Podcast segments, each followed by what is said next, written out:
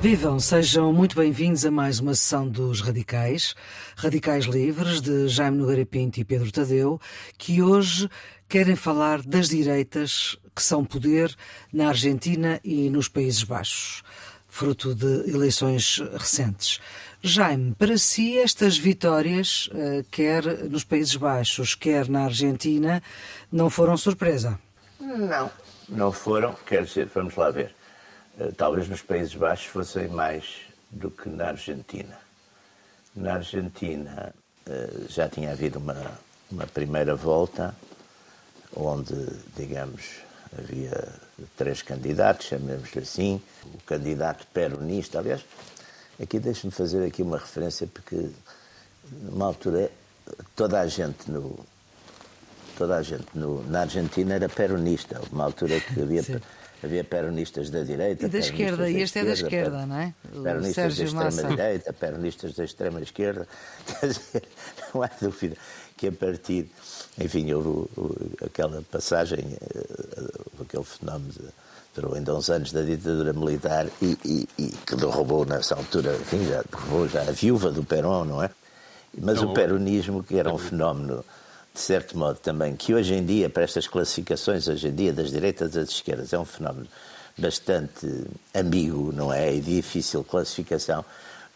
Enfim, o peronismo, quando apareceu, era, e era, e até pelos próprios comportamentos internacionais eh, em relação a, certos, a certas situações internacionais que, que, que o general Perón no poder teve, eh, era uma coisa eh, claramente, ou, ou quase claramente fascista, quer dizer, o peronismo era um era um modelo muito inspirado, enfim, nos, nos, nos, uh, nos modelos autoritários e quase e para totalitários uh, da Europa, quer dizer, tinha, portanto, todo esse aspecto de solidarismo social e era uma espécie de, socialismo nacional, vá, autoritário e, e e que teve, enfim, e que teve na época alguns, teve alguns méritos, nomeadamente em termos sociais, teve, teve alguns méritos, mas depois também teve alguns custos. E, e, e o peronismo, enfim, a Argentina de Perón acabou, foi também, por um lado, o refúgio de uma série de, de, de nacionais socialistas que fugiram para lá no, no, fim da guerra, e também quando houve o bloqueio uh, à Espanha franquista, também a seguir à guerra, o Perón, o Perón lembra-me que. Lembra-me, não, não me lembro, não era vivo nessa altura, mas, mas li muita coisa sobre isso. Quer dizer, foi, o, foi o, aqui o Estado Novo de Salazar e foi o, o peronismo argentino foram quem furou, digamos, esses bloqueios. O Perón, nomeadamente, enviando grandes carregamentos de trigo e tudo isso. É? Enfim, portanto, o peronismo era um fenómeno, de certo modo, ambíguo, não é? Porque apareceram, eh, havia gente lá está, que, que, por outras razões eh, seria classificada hoje ou de extrema-direita ou de extrema-esquerda, e todos mais ou menos numa altura se reclamavam do peronismo eh, e, portanto, era um fenómeno. E agora estávamos com os, enfim, estes, estes Kirchner, que também já era quase uma dinastia, também eh, estavam. Agora, a Argentina estava, de facto, numa situação eh, tremenda do ponto de vista económico e social, com uma inflação 140%, com uma grande miséria, de, de, enfim, por todo lado, praticamente metade, metade da população. E, portanto, havia, o que eu acho que nestes fenómenos também, tipo, a Milley é importante, havia uma rejeição do que está. E, portanto, na primeira volta, eh, a candidata que ficou, digamos que era uma força política mais, mais conservadora, não é? Ela, de certo modo, não dando indicação direta para votar no, no Milley, deu a indicação o que é preciso é, é, acabar com o que está, não é? Portanto, enfim, não, não é muito estranho que esses votos, digamos, tenham ido para o, para o Milley, que teve uma vitória relativamente confortável. É, o ideário dele, enfim, é, para além do, daquele lado, digamos, eh, um bocado folclórico. De, Ele é conhecido como acabar, é louco. Acabar com uma série de ministérios, de, de enfim, uma linha de, de liberalismo, libertarismo radicalíssimo, não é? Quer dizer, para além disso, enfim, que, que apareceu, que é um, que é um fenómeno uh, que não tem. Quer dizer, ele, aliás, que é o primeiro presidente liberal, libertário E para além disso, para além disso e para além do próprio aspecto dele, para um lado, enfim, de, de ruptura, é, é o Como é que descreveria o aspecto dele? Não, que naturalmente queria que eu dissesse que era um, um aspecto alucinado, mas há muita gente à, esquerda também que tem ar de alucinados, portanto isso não é assim um bocado, não, não acho que seja assim. Não, não, não queria nada, queria só que descrevesse o aspecto de não, Javier Milei. De facto, previa-se um bocado alucinado, mas isso está, está cheio de pelasco de, de, políticos com ar alucinado, temos imensos. Uh, hoje alguns já falecidos. Não, e o homem, apesar de tudo, tem uma, uma formação económica importante e não sei o quê, todas essas coisas. Agora, o que é o fenómeno mais interessante é, de facto, esse fenómeno da rejeição do que está. Ou seja, usando, e mais uma vez repisando, se a gente for usar isto em termos hegelianos, não é? Isto são tudo fenómenos de antítese, como a tese está mal. Estes fenómenos de antítese radical eh, têm, têm sucesso, as pessoas estão mal e querem mudar, quer dizer, não lhes interessa às vezes muito bem. Aliás, é muito interessante, eu estava a ler uma, uma reportagem num dos últimos números, talvez de sábado, do, do ABC de Madrid, que era muito interessante, que era exatamente um bairro paupérrimo do meio de, de, de, de Buenos Aires, em Buenos Aires, um bairro, um bairro paupérrimo onde o Milley ganhou, quer dizer, um bairro paupérrimo daqueles que estão completamente uh, infestados por, por, por por tipos da, da, da, droga, com a população assustadíssima e não sei o quê, e, e, e, portanto há um fenómeno aqui que, que é um fenómeno de rejeição. Wilders na Europa é. Eu acho que o Wilders é um fenómeno diferente, quer dizer, é um fenómeno uh, que já, vemos, já tivemos eh, recentemente vários tipos de votações dessas, por exemplo, os democratas suecos, que também tiveram uma votação muito. quer dizer, enfim, cresceram rapidissimamente os finlandeses, esse eu penso que é um fenómeno diferente, que não tem, tem, não tem essa tradição, digamos, da, uh, tem, tem a ver com uma imigração, uh, digamos, uh, extra não europeia e que tem características, vamos lá ver, eu não lhe vou chamar culturalmente diferentes digamos, das, das, das, identidades tradicionais europeias. Ou seja, é uma imigração por ser, vir de, de, de, áreas islâmicas. Não quer dizer, eu não vou agora dizer, aliás, escrevi um livro sobre isso, com essas chamado Islão e Ocidente. O Islão não tem nada a ver com o jihadismo, quer dizer, ou tem a ver no sentido que os jihadistas saem do, digamos, são, são uma espécie de extremistas jihadistas do Islão. Mas, aliás, temos sempre que sublinhar que as maiores vítimas do jihadismo, portanto, o terrorismo feito em nome do, do Islão, são, são os países muçulmanos, é o Paquistão, foi a Indonésia, são esses países todos que estão, a, a própria Síria, tudo isso são países que estão, de, de facto, enfim, sofrem muito mais com isso. Mas a chegada de elementos desses integrados nas, enfim, nas comunidades islâmicas e que depois não se integram nos, nos países onde estão, gera um movimento de reação popular muito forte. E os políticos que fazem campanha usando, enfim, esse tipo de, de questão, na medida em que os partidos tradicionais não foram capazes de nem de, enfim, de ter medidas, apresentar medidas que controlassem e que, de certo modo, a imigração, não é? Têm, têm esses problemas. Eu vi recentemente uma série, aliás, muito interessante, na Netflix, chamada Califate, que é exatamente passa-se entre uma cidade na Síria, que está mais ou menos ocupada pelo Estado Islâmico, que é Raqqa, e a capital eh, sueca, Estocolmo, onde exatamente é, a história é de uma, enfim, de uns, de uns jovens, de umas jovens, aliás, neste caso, eh, imigrantes de uma família mais ou menos eh, burguesa, acomodada, classe média, que está de, de muçulmanos, mas que estão a trabalhar na, na Suécia já, já, pelos vistos, há bastante tempo, e que elas são doutrinadas e, e levadas e acabam por ser arrastadas exatamente para esse tipo de terrorismo. Portanto, é, é, é, e o filme, aliás, como, como, alguns desses filmes, é giro porque é falado por um lado em, em árabe e por outro lado em sueco.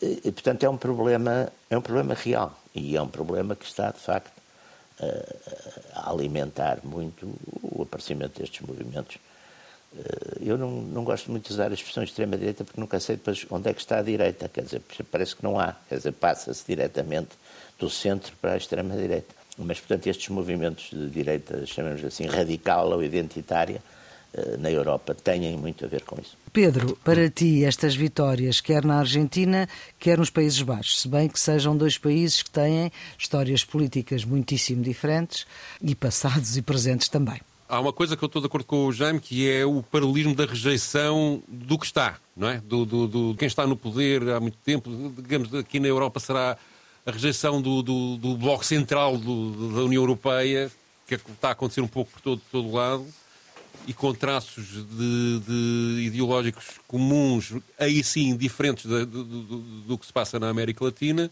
porque as armas da direita na Europa são a rejeição da, da, da, imigração descontrolada, ou do que eles chamam de imigração descontrolada, a questão da soberania, da soberania sobre a União Europeia, portanto, dar mais poder aos Estados e menos poder à União Europeia, ou até mesmo rejeição da União Europeia, e as questões identitárias das minorias, etc., que, e das alterações climáticas e coisas desse género, que não são propriamente a agenda de um Milley na Argentina, embora ideologicamente isto, ou pelo menos a agenda principal, que é muito centrada na questão económica, não é? Quando ele ele, aliás, faz toda a carreira.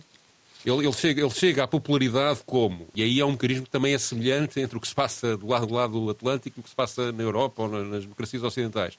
Através dos meios de comunicação de massa. Ele, ele começa por fazer comentários há 4, 5 anos, comentários económicos na, na, nas redes sociais e depois daí ascende às televisões. Passa a ser institucionalizado como uma voz diferente na visão da economia daquilo que o, que o, regime, que o regime apresenta. Uma das coisas que aconteceu muito foi que ele passou a vida a ser entrevistado uh, nas televisões e nas rádios, ou seja, passou a ser uma TV personality, não é? Sim, sim, sempre que havia um problema económico, o empréstimo da FMI, vamos ouvir este senhor. Eh, portanto, tudo isso criou-lhe uma reputação e ele apresentou-se depois como anarco, anarco Sindical, libera, uh, capitalista, anarco-capitalista, exatamente. Que é uma coisa que foi teve uma certa moda nos anos nos anos 90, eh, através de um economista que escreveu um livro que se chamava O Homem, a Economia e o Estado, que era o Murray Rothbard. Que é depois teve um seguimento, é. sim, e depois teve um fez seguimento. Partido, fez também nos Estados Unidos o um libertário, não é? Depois não teve o Libertarian Party, sim, que não sim, teve sim, também exatamente. saída nenhuma, não é? Não teve saída.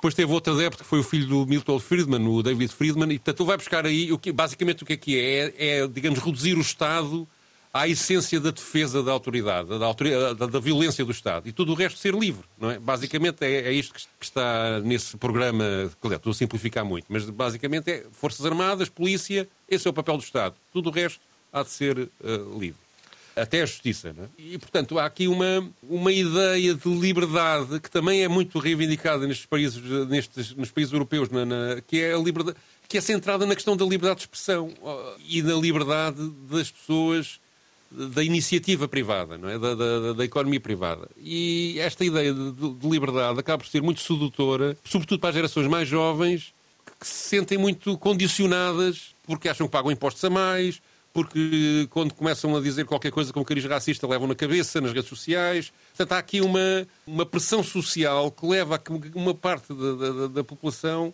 uh, sinta que é preciso romper. E a falta de compreensão à esquerda de, desse fenómeno e, sobretudo, uh, o facto da esquerda, a dada altura, ou, ou quem se diz esquerda, se, se, ter encostado a esta ideia de que não há uma solução económica e política diferente da que é vigente nestes países, faz com que eh, as pessoas acabem por ir para uma solução de ruptura e a que se apresenta como mais consistente são estas, são estes, são estes tipos de soluções. Eh, e isso, para mim, é lamentável, mas é eh, a realidade.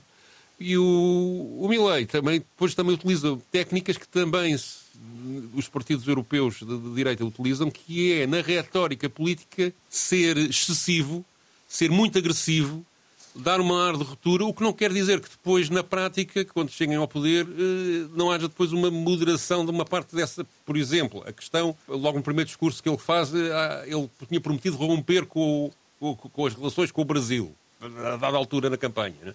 porque o Lula representava para ele o comunismo. É? Isto é outra coisa, outra coisa que é, que é caricatural, que é esta direita apresenta tudo o que não seja a sua solução como o perigo comunista que aí está. É? Uma coisa. Parece que o debate político recua um século, não é? Sim, não é?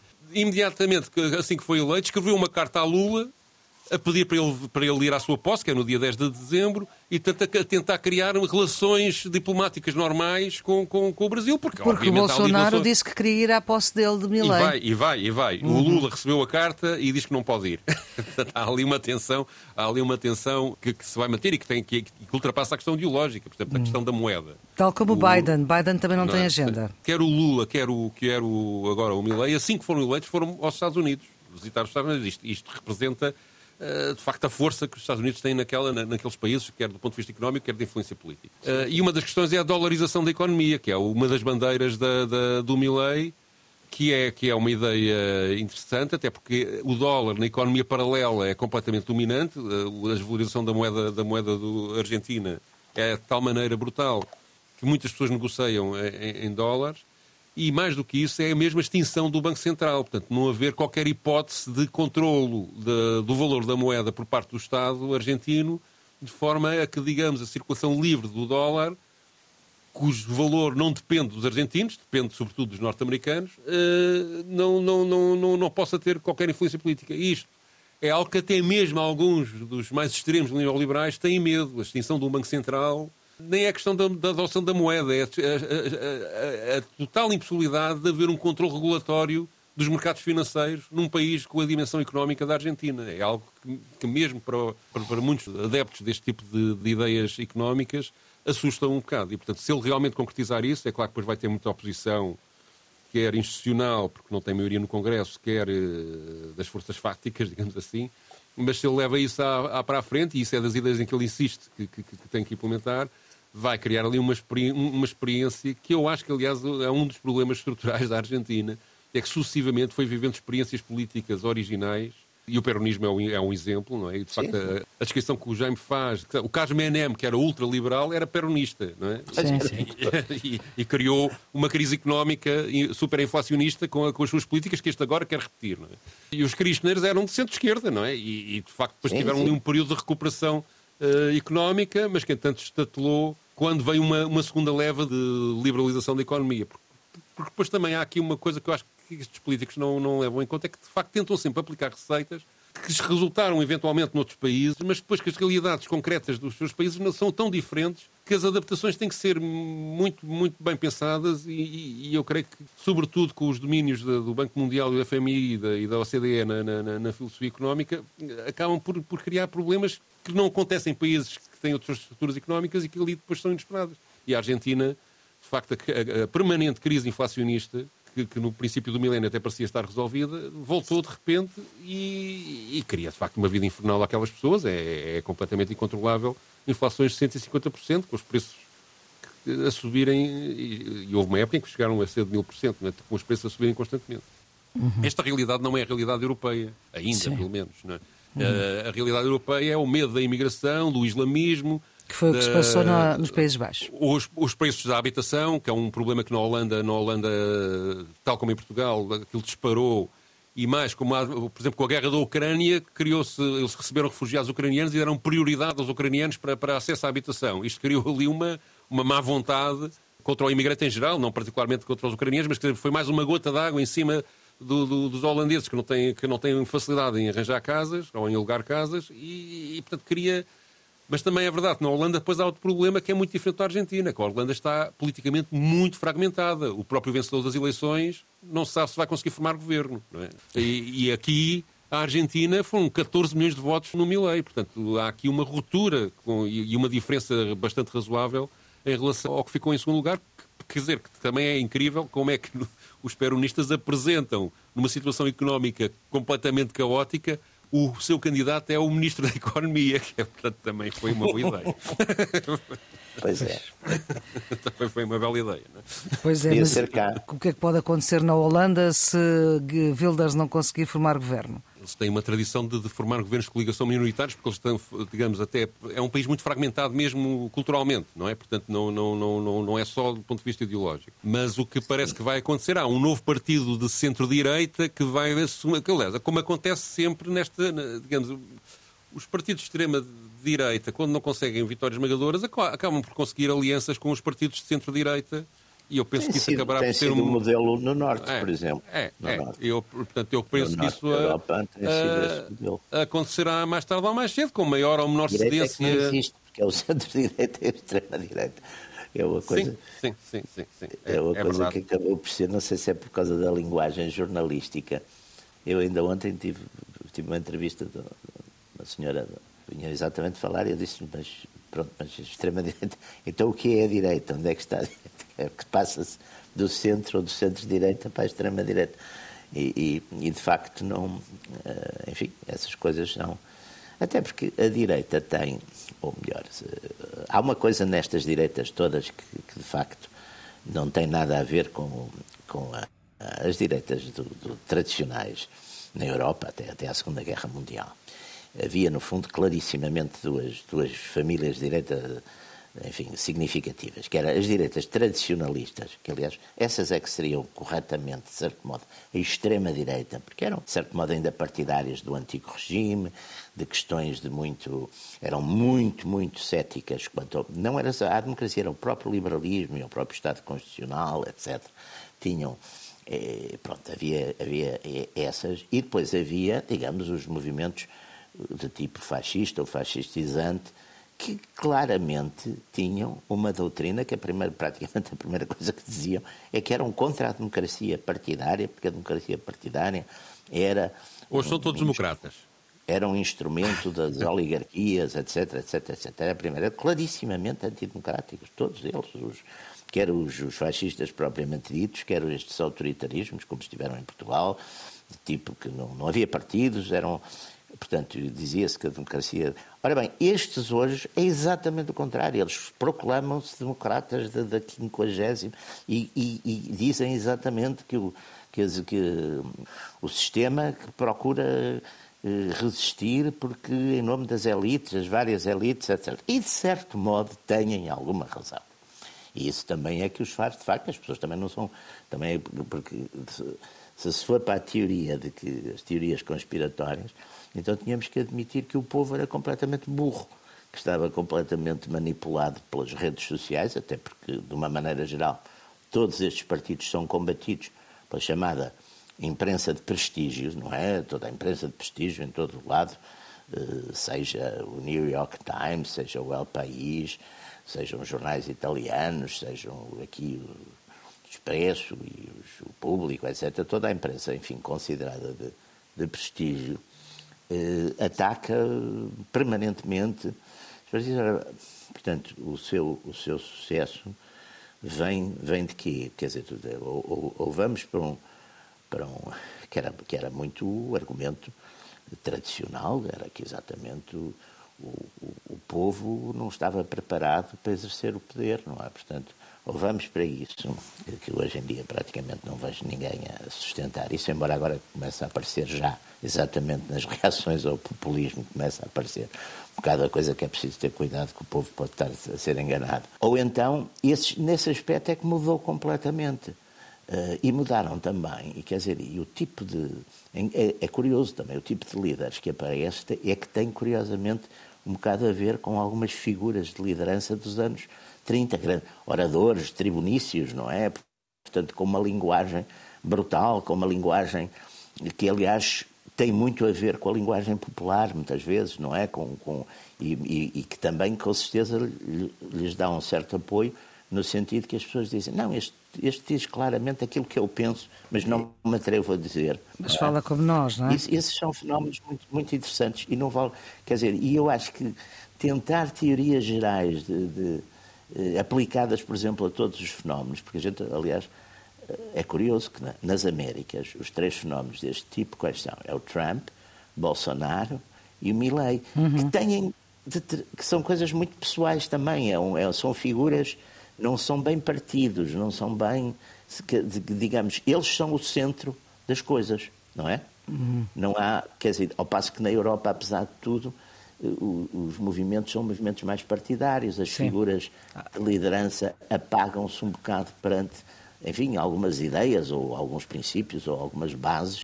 Não é aqui a gente não sabe assim tanto quem são os ali não são fenómenos eh, de facto populares e de, e de Sim, há uma hiperfunalização. Há uma hiperfulanização é? da política, não é? Quer dizer. Sim, mas, mas esse, esse, exatamente.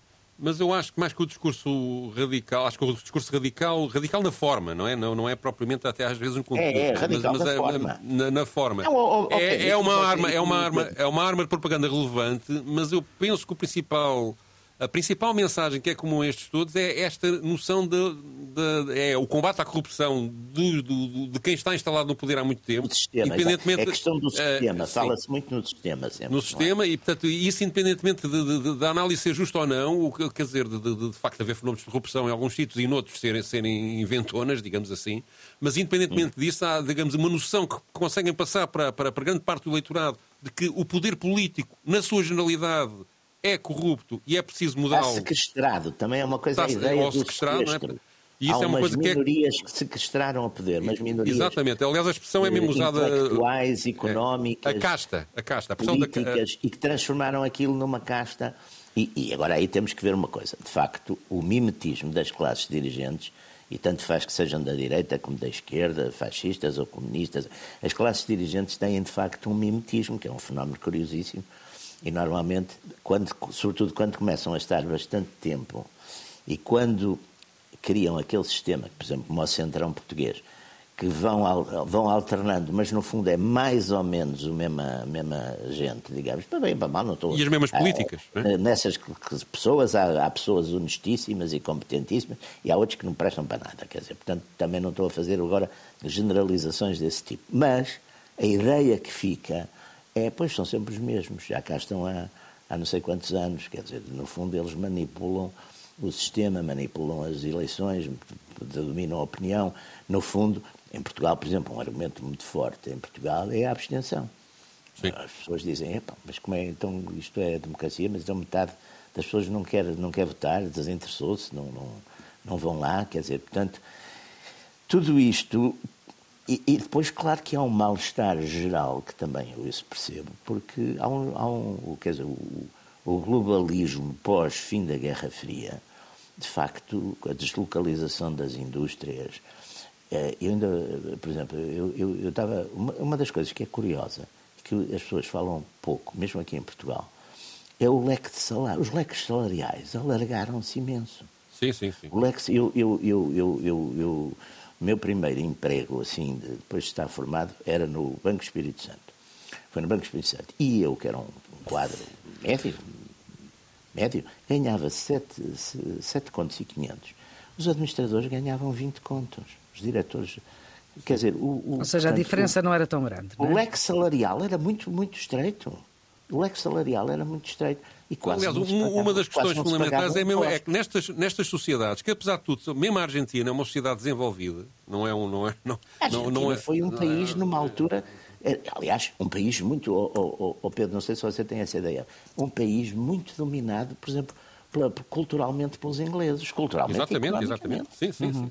E as pessoas têm uma riqueza uma... aparente num país que Sim. depois não corresponde à sua riqueza pessoal. Buenos isso... Aires é uma, uma cidade é... impactante, não é? Sim, sim, sim, sim. Mas, digamos, há, há este problema de que, de facto, as pessoas pensam, veem que há uma riqueza aparente nas sociedades onde estão, e na Europa, então, isso é evidente, depois não corresponde à sua vida, não é? Portanto, não, há aqui um problema. Dizer, eu, eu, eu, uma... eu percebo, e, e, atribui, e a direita, esta direita tem conseguido, tem conseguido vender a ideia de que o problema está no excesso de Estado que o problema está no excesso de impostos, que o problema está nas, nessa tal casta que recolhe o dinheiro todo que existe e, e, e não redistribui eh, justamente, e portanto o que é preciso é romper com isto tudo e deixar cada um se afaste por si, basicamente. Há uma, também uma. Não, e depois também ao contrário do que uma... sucedia, ao contrário do que sucedia nas décadas que o Jaime estava a contar, dos fascismos e da, e, e, e, da direita, toda esta direita, ou praticamente todas, é de economia liberal, não é? É de pobres, até, até, pro, o, até exatamente. Até os super pobres, porque isso também é curioso, porque isto era, eu, eu vi essa reportagem, acho que foi no ABC de sábado, tinha, de, Jornal Espanhol. chamada de primeira página, hum.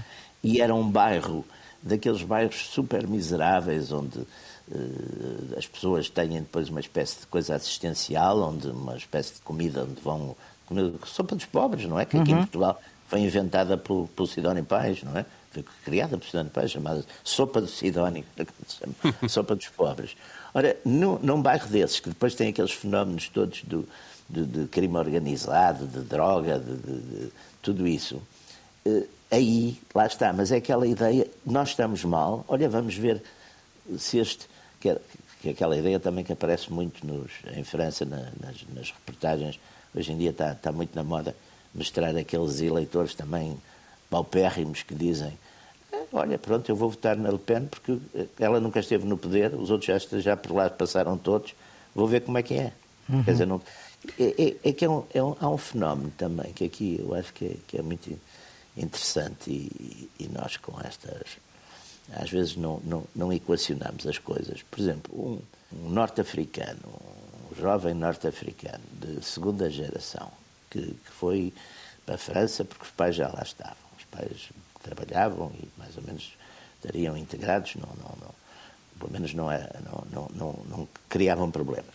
Mas um jovem desses, se for a passar na Rio de la Pé e olhar para as montras hum. e fizer as contas ao que ele ganha, o que pode ganhar, ele, por muito que trabalhe a vida toda, não pode, não pode comprar, comprar o que ele está, pá. quer dizer, nada. Essas coisas, apesar de tudo, são, são fenómenos, eh, são fenómenos importantes. Portanto, estas sociedades também criam uma quantidade de gente que não tem nada a perder, que também é, é muito é perigosíssimo, uhum. não é? Pedro, vamos ao teu registro para esta sessão dos radicais sobre as direitas na Argentina e na Holanda. Foste ao discurso de vitória de Milei. Sim, portanto, no, quando, quando, é anunciada a sua vitória eleitoral, ele discursa perante uma multidão de apoiantes. Ele reescreve um bocadinho a história, porque ele fala que a Argentina, nos primeiros 35 anos de independência, foi a maior potência económica mundial. É um bocadinho exagerado, claro, e quer Aliás, estas direitas utilizam uma reescrita da história constantemente, portanto, inventando um passado glorioso que é preciso reconquistar. Muitas delas fazem, fazem isso. Isso é uma uh, característica do poder, não é? Não é sim, só, também é, é só a é direita talvez não seja isso. só da direita. Admito pois que sim. talvez. Admito, que sim. Mas, mas, basicamente a parte que eu escolhi do discurso dele, que é, que é muito longo, uh, é, digamos, o projeto económico que ele tem para a Argentina e que sinteticamente uh, apresenta-se como limitar ao máximo a existência do a ação do governo, o respeito pela propriedade privada e o comércio livre. É isto que ele tem para propor. Muito bem, vamos ouvir. Hoy se termina a ideia de que o Estado é um botín a repartir-se entre os políticos e seus amigos Hoje termina a ideia de que o Estado é um saque para repartir entre os políticos e os seus amigos. Hoje termina-se a visão em que os vitimários são as vítimas e as vítimas são os vitimários. Hoje retomamos o caminho que fez esse país grande. Hoje voltamos a abraçar as ideias da liberdade, as ideias de Alberti. Em definitivo, as ideias dos nossos pais fundadores, que nos fizeram, depois de 35 anos, sendo um país de bárbaros, tornarmos-nos a primeira potência mundial. Essas ideias baseiam-se em três premissas simples.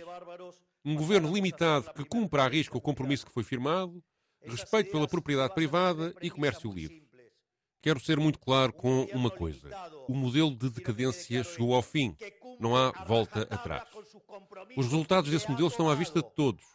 Do país mais rico do mundo, tornámo-nos o centésimo trigésimo. Metade dos argentinos são pobres e 10% são indigentes. Basta do modelo empobrecedor de casta. Hoje voltamos a abraçar o modelo da liberdade para voltarmos a ser uma potência mundial. Que se entenda bem, a situação argentina é crítica. As mudanças que precisamos são drásticas. Não há lugar para gradualismo, não há lugar para meio termo. Se não avançarmos rapidamente com as reformas estruturais que a Argentina precisa, vamos diretamente até à pior crise da nossa história. É fundamental que todos trabalhem juntos a partir de 10 de dezembro para podermos dar resposta a uma sociedade que foi abandonada pela classe política nas últimas décadas. Temos problemas monumentais pela frente: a inflação, a estagnação, a falta de empregos de verdade, a insegurança, a pobreza e a indigência. Problemas que só têm solução se abraçarmos a ideia da liberdade. Problemas que só têm solução se aqueles que querem uma Argentina diferente trabalharem juntos.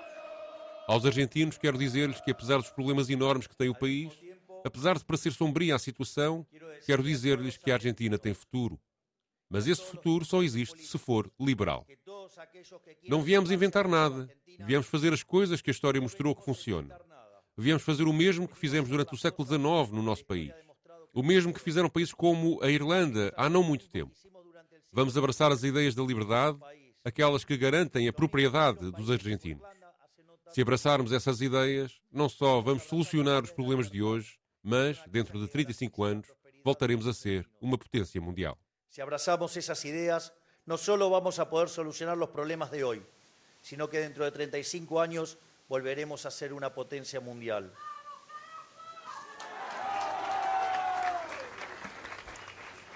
E pronto, isto até parece um discurso, enfim, aceitável.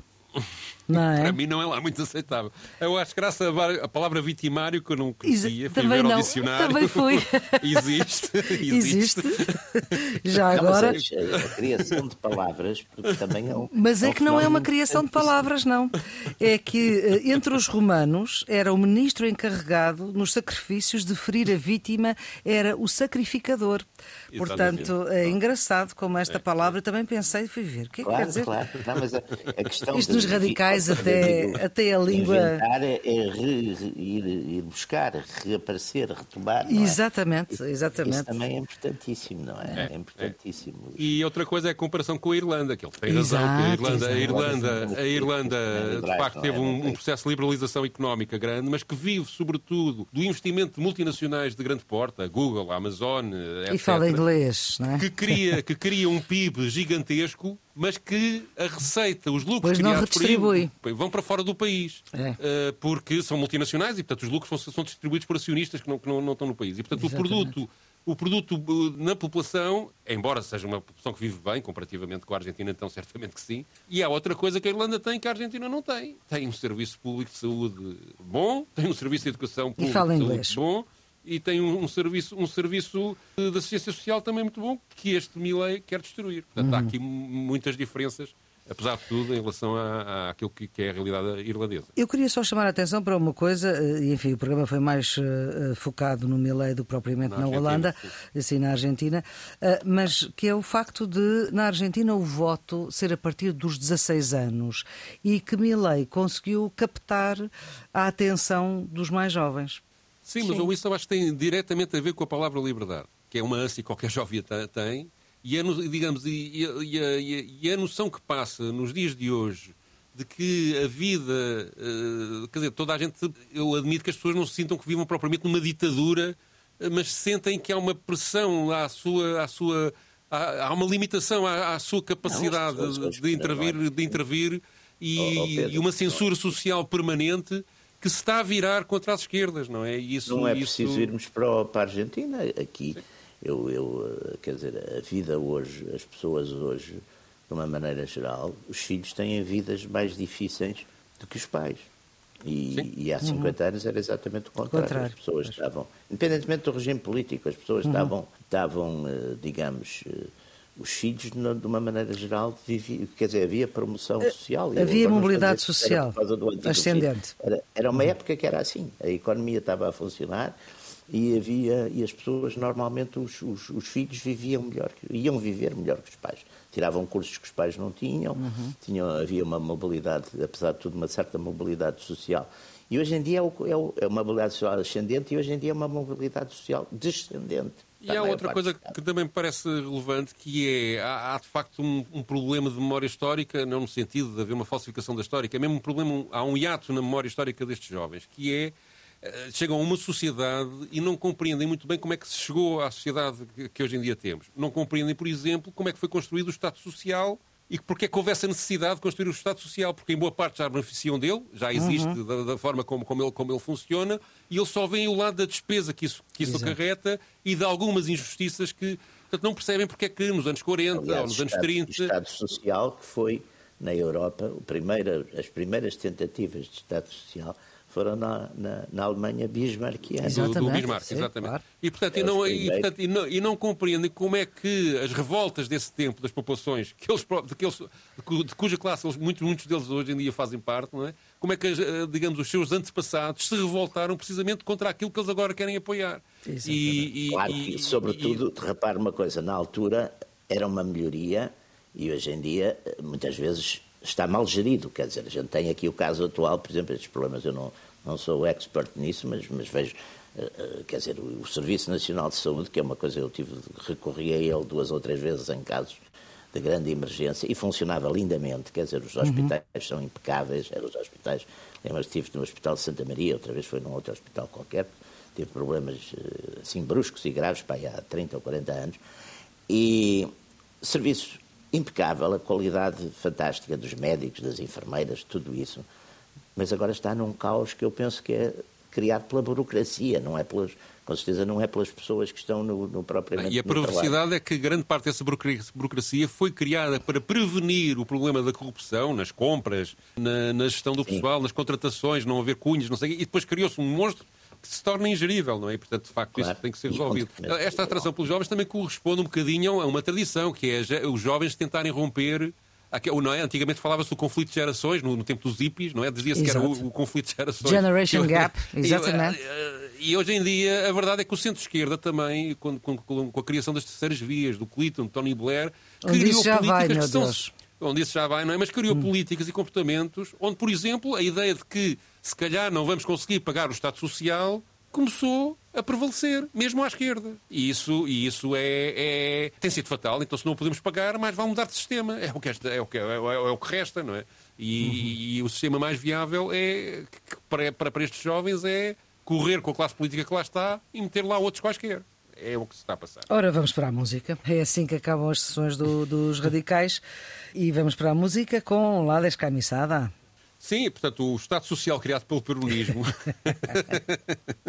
criou, criou 30 ou 40% da, da, dos votantes reivindicam-se do peronismo, na, na, sendo que nós já explicámos que o peronismo tanto é à esquerda como à direita, portanto é muito, é muito confuso. O peronismo é uma coisa elástica um, um e mito, plástica. Sim, o um mito em que há uma conciliação entre o capital e o trabalho, em que os, os, os mais pobres têm, têm um apoio do Estado permanente e daí nasceu, nasceu, aliás, uma palavra que era os descamisados eram apoiados por Perón. A palavra descamisado passou, passou a ser uma palavra associada aos pobres que apoiavam Perón e a Evita, na sua primeira fase, uhum. uh, até ela morrer, e, uh, a mulher do Perón. E, portanto, isto criou um mito que depois uh, o Perón também utilizou como arma de propaganda.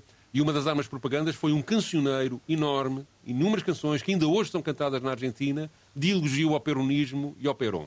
Uma delas que eu achei particular graça chama-se mesmo A Descamisada, lá Descamisada. É interpretada aqui, é uma criação que, original da Nelly Omar, que era conhecida como La Gardella, numa associação ao Carlos Gardel, o rei do tango. Uhum. A gravação é de 1951 e a canção começa com estas palavras. Eu sou aquela descamisada que finalmente é ouvida aquela que trabalha e luta pelo bem da nação. Eu sou a Argentina, aquela que nunca cede e que luta sempre por Evita e por Perón. Isto foi uma canção muito popular na uhum. época, é da autoria do mesmo autor de uma outra canção muito célebre, que é La Comparsita, uma canção, uma canção argentina que ainda hoje que é muito conhecida, é das mais conhecidas da Argentina, que é do Henrique Maroni. Ela, por ser a, a cantora desta canção, uh, quando foi da revolução da ditadura militar uh, da primeira fase, de 1966, teve proibida de gravar e dar espetáculos. Durante 17 anos não pôde trabalhar, tudo por causa de ser uma, uh, uma cantora desta canção, lá descamisada, de elogio ao Perón. Ora, pronto, e é assim que encerra mais uma sessão dos Radicais, com lá descamisada. A produção é de Ana Fernandes, os cuidados de emissão de João Carrasco. Os Radicais Livres, Jaime Nogueira Pinto e Pedro Tadeu com Maria Flor Poderoso voltam para a semana. Tenha então uma boa semana.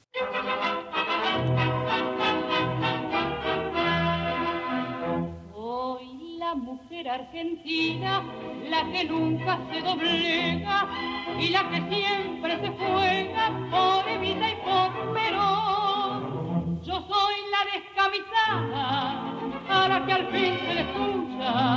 la que trabaja y que lucha para el bien de la nación, la que mañana en las urnas hará valer sus ideales para que sigan triunfales las obras del general.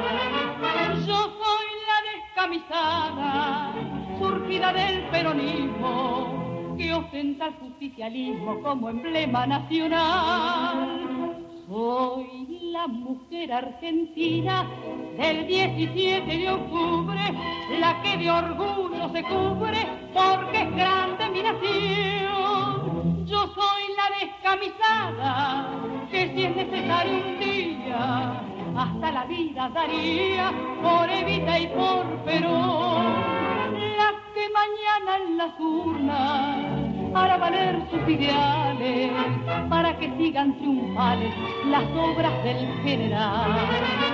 Yo soy la descamisada, surgida del peronismo, que ostenta el justicialismo como emblema nacional.